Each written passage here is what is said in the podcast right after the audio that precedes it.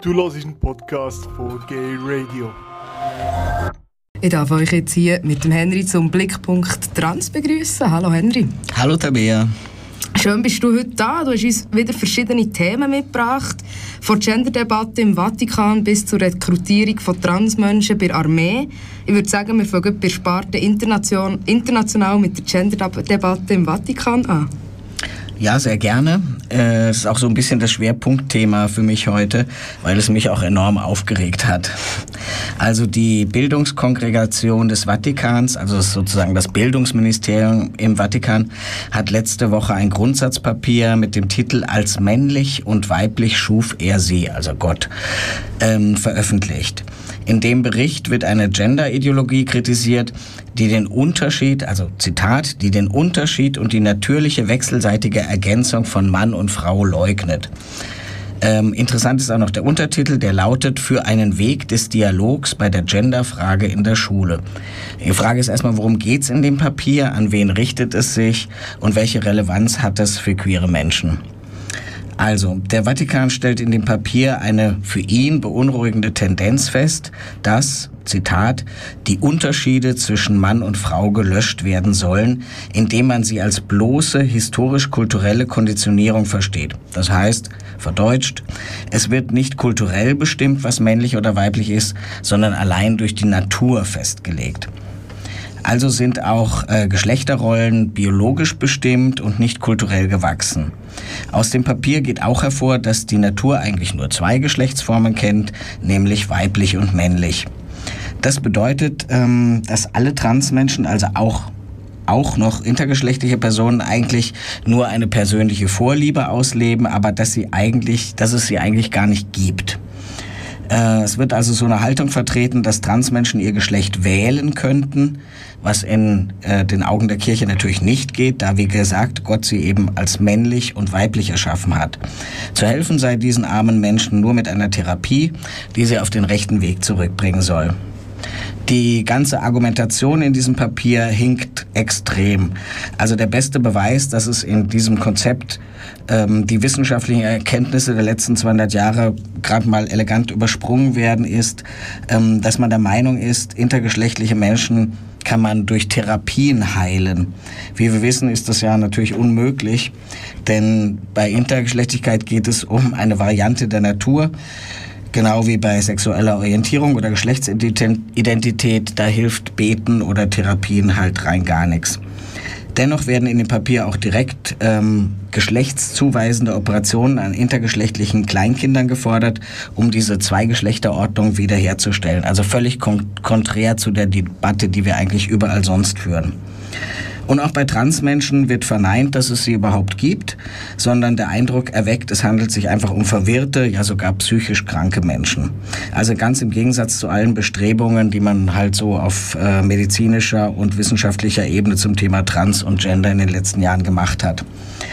Ähm, allerdings so direkt schreibt der Vatikan das natürlich in diesem Papier nicht, sondern alles ist schön verklausuliert aber es wird ganz deutliche Schwarz-Weiß-Malerei betrieben. Also hier zum einen die gottgegebene natürliche Ordnung der Geschlechter und auf der anderen Seite der freie Wille, die Autonomie oder, wie es der Vatikan formuliert, die Beliebigkeit. An wen richtet sich das Papier? Ähm, der Text wendet sich ähm, an katholische Schulen oder Bildungseinrichtungen und geht damit direkt gegen den sogenannten Genderwahn. Das ist also, dieses Wort ist ein Kampfbegriff ähm, aus der Richtung der Rechten oder auch aus kirchlichen Kreisen. Wissenschaftlich gesehen ist das Papier eigentlich wertlos und in keiner Hinsicht haltbar. Wissenschaftliche Quellen werden überhaupt nicht zitiert, ähm, nur andere Papiere aus dem Vatikan selbst. Was dem Ganzen wirklich fehlt, sind eigentlich Anleitung, wie man mit Liebe oder Verständnis jungen Menschen in der Schule begegnen kann, wenn sie sich als queer outen. Im Gegenteil wird in diesem Papier klar gemacht, dass sie falsch sind oder wider die Natur. Genau das dürfte ja das Problem von Depressionen oder selbstverletzendem Verhalten, Essstörungen oder sogar Suizidversuchen von jungen Queers nicht gerade verringern. Und genau das ist das extrem problematische an diesem Papier.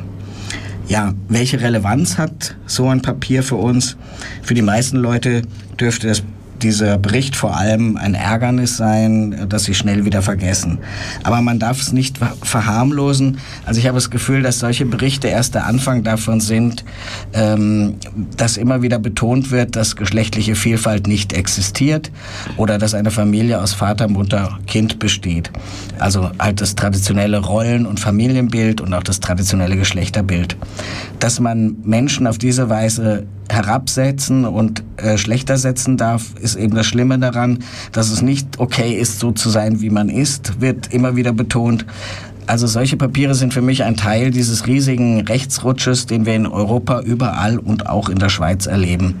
Daher ist das Papier wirklich gefährlich, weil es die Meinung all jener Menschen bestätigt und zementiert eigentlich, die nicht an den Variantenreichtum der Natur glauben und die sich in einer immer komplexer werdenden Welt einfache und überzeugende Erklärungen suchen. Und genau das ist ja letztlich auch das Konzept des Rechtspopulismus und die Meinungen, wie sie in diesem Papier ausgedrückt werden, bieten genau dafür Grundlagen. Also Gott oder Mensch, Natur oder Kultur. Angeblich geht es in dem Papier um einen Dialog zwischen der Kirche und den Menschen für uns, wenn man das Papier gelesen hat, hört sich das eher wie ein Monolog an, eben ein Selbstgespräch der Kirche. Denn die betroffenen Personen, um die es geht, die wurden überhaupt gar nicht erst angehört oder das Gespräch mit ihnen gesucht. Das Papier stellt einfache Wahrheiten vor und fragt überhaupt nicht nach den Ursachen, sondern stellt diese Ordnung als Gott gegeben hin und darf eben auch nicht hinterfragt werden. Ähm, interessant ist in dem Ganzen noch die Verwendung des Begriffs Natur oder natürlich, der hier sehr eigentümlich verwendet wird. Für Befürworter des Papiers heißt Natur, dass es einfach nur zwei natürliche Geschlechter gibt, dass Gott also genau dieses so geschaffen hat und das Geschlecht unveränderlich ist.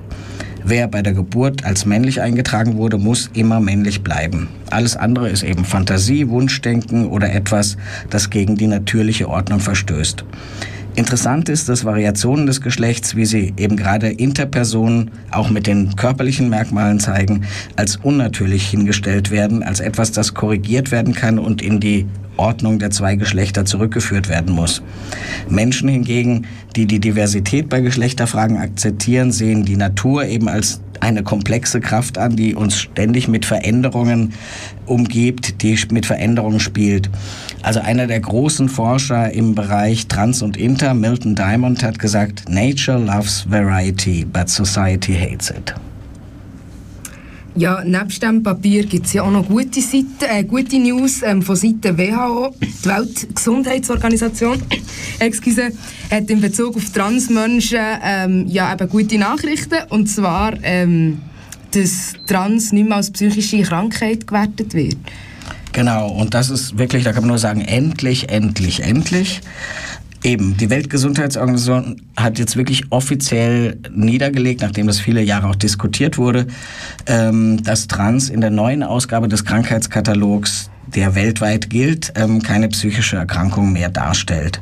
Also 29 Jahre nachdem Homosexualität nicht mehr als psychische Erkrankung galt, äh, ist es bei Trans jetzt endlich auch soweit. Ähm, trotzdem hat Trans noch einen Krankheitswert. Es wurde also schon noch, ist noch schon in diesem Katalog mit drin, aber in einer neuen Kategorie, die heißt Zustände im Bereich der sexuellen Gesundheit. Das ist so ein bisschen das Auffangbecken für alle möglichen Sachen, die woanders nicht mehr reingepasst haben. Also viele Jahre haben TransaktivistInnen ähm, für diese Entpsychopathologisierung, wie man das nennt, gekämpft. Aber die Reform hat trotzdem einen Haken, so gut es sich anhört, sie gilt eben nicht für Transkinder. Also da konnte man sich nicht gegen Kräfte stellen, die gesagt haben, aber bei Transkindern muss man genau hinschauen, da ist es ja vielleicht doch so eine psychische Störung und die sind verwirrt und wer weiß, was dann in der Pubertät kommt. Da konnte man jetzt leider nichts erreichen, vielleicht dann in der nächsten Reform, die aber dann wieder erst in vielen Jahren sein wird. Ähm, in der Schweiz wird diese Klassifizierung aber nicht sofort eingeführt, obwohl das jetzt beschlossen worden ist, sondern erst wahrscheinlich ab 2022. Ähm, ja, warum so spät, muss man sich fragen. Hinter den Kulissen müssen natürlich viele Anpassungen gemacht werden. Und vor allem wird sich zeigen, wie dann die Krankenkassen, die jetzt schon nicht gerade die dicksten Freunde von Transmenschen sind, mit dieser neuen Kategoris Kategorisierung umgehen werden. Wichtig ist einfach für Transpersonen, dass jetzt wirklich endlich das Stigma einer psychischen Erkrankung entfernt wurde. Die bisherige Diagnose als psychisch gestört, trug eben auch wirklich maßgeblich zur Marginalisierung von Transmenschen bei und äh, hat auch einen, wie soll man sagen, einen bevormundenden Umgang der Medizin mit Transpersonen unterstützt. Das sollte jetzt vorbei sein. Kommen wir zur Schweiz und zur Frage, ob man auf das amtliche Geschlecht nicht einfach verzichten könnte. Darüber hat sich der Nationalrat letzte Woche unterhalten. Ja, vor einem Jahr hat der Nationalrat Beat Flach ein Postulat eingereicht, in dem er gefordert hat, man möge doch prüfen, ob man auf das Kriterium Geschlecht im Recht äh, äh gänzlich verzichten kann. Ähm, das wurde jetzt vor ein paar Tagen im Nationalrat behandelt und abgelehnt. Aber in der Begründung hat Bundesrätin Keller-Sutter darauf hingewiesen, dass es ja bereits zwei ähnlich lautende Postulate gibt und die sind auch beide angenommen worden.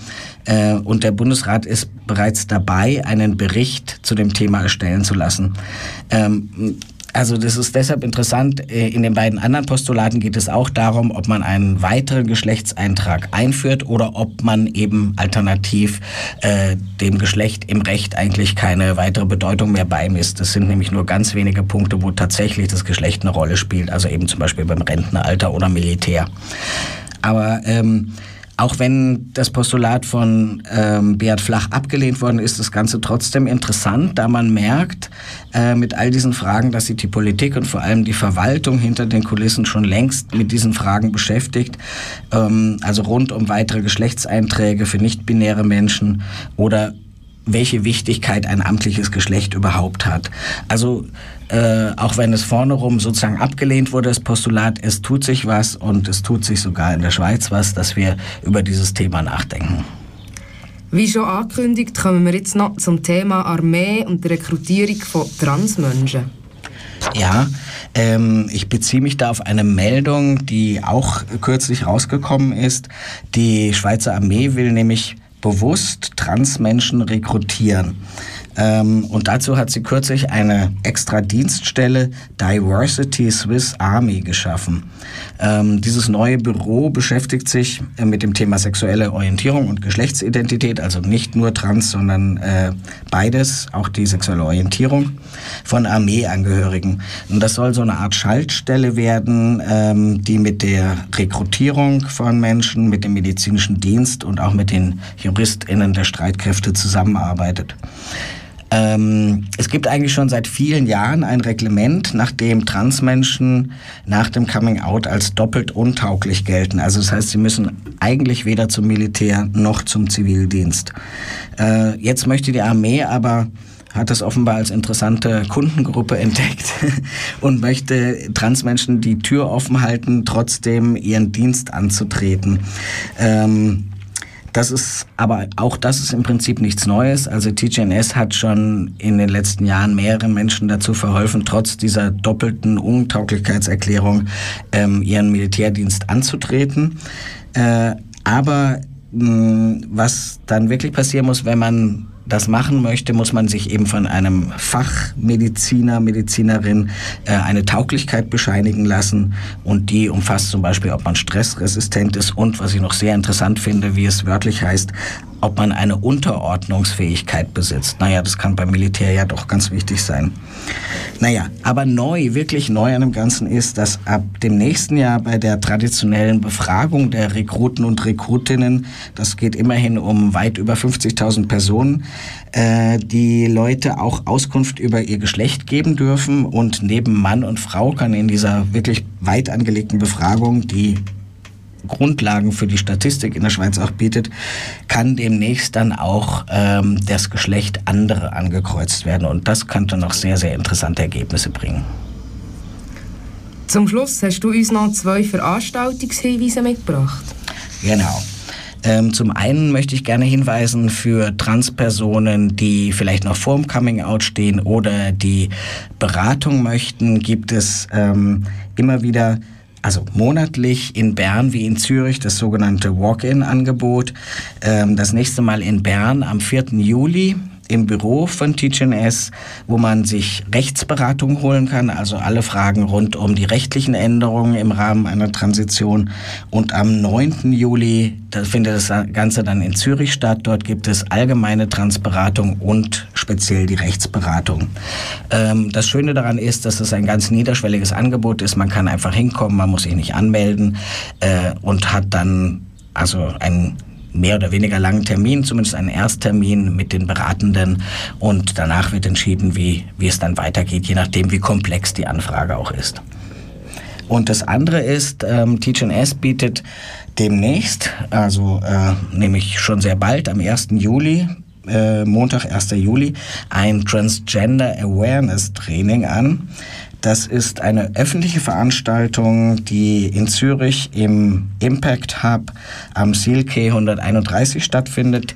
Ähm, da geht es um eine Schulung, die eine Stunde dauert, äh, zum Thema Geschlechtervielfalt, Chancengleichheit.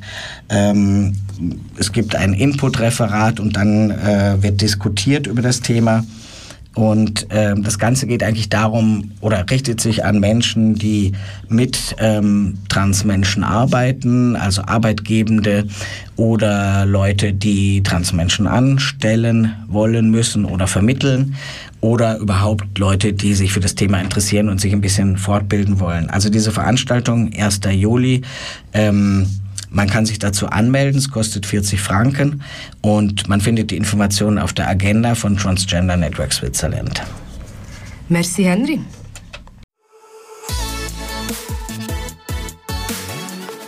Du hast einen Podcast von Gay Radio Kloster.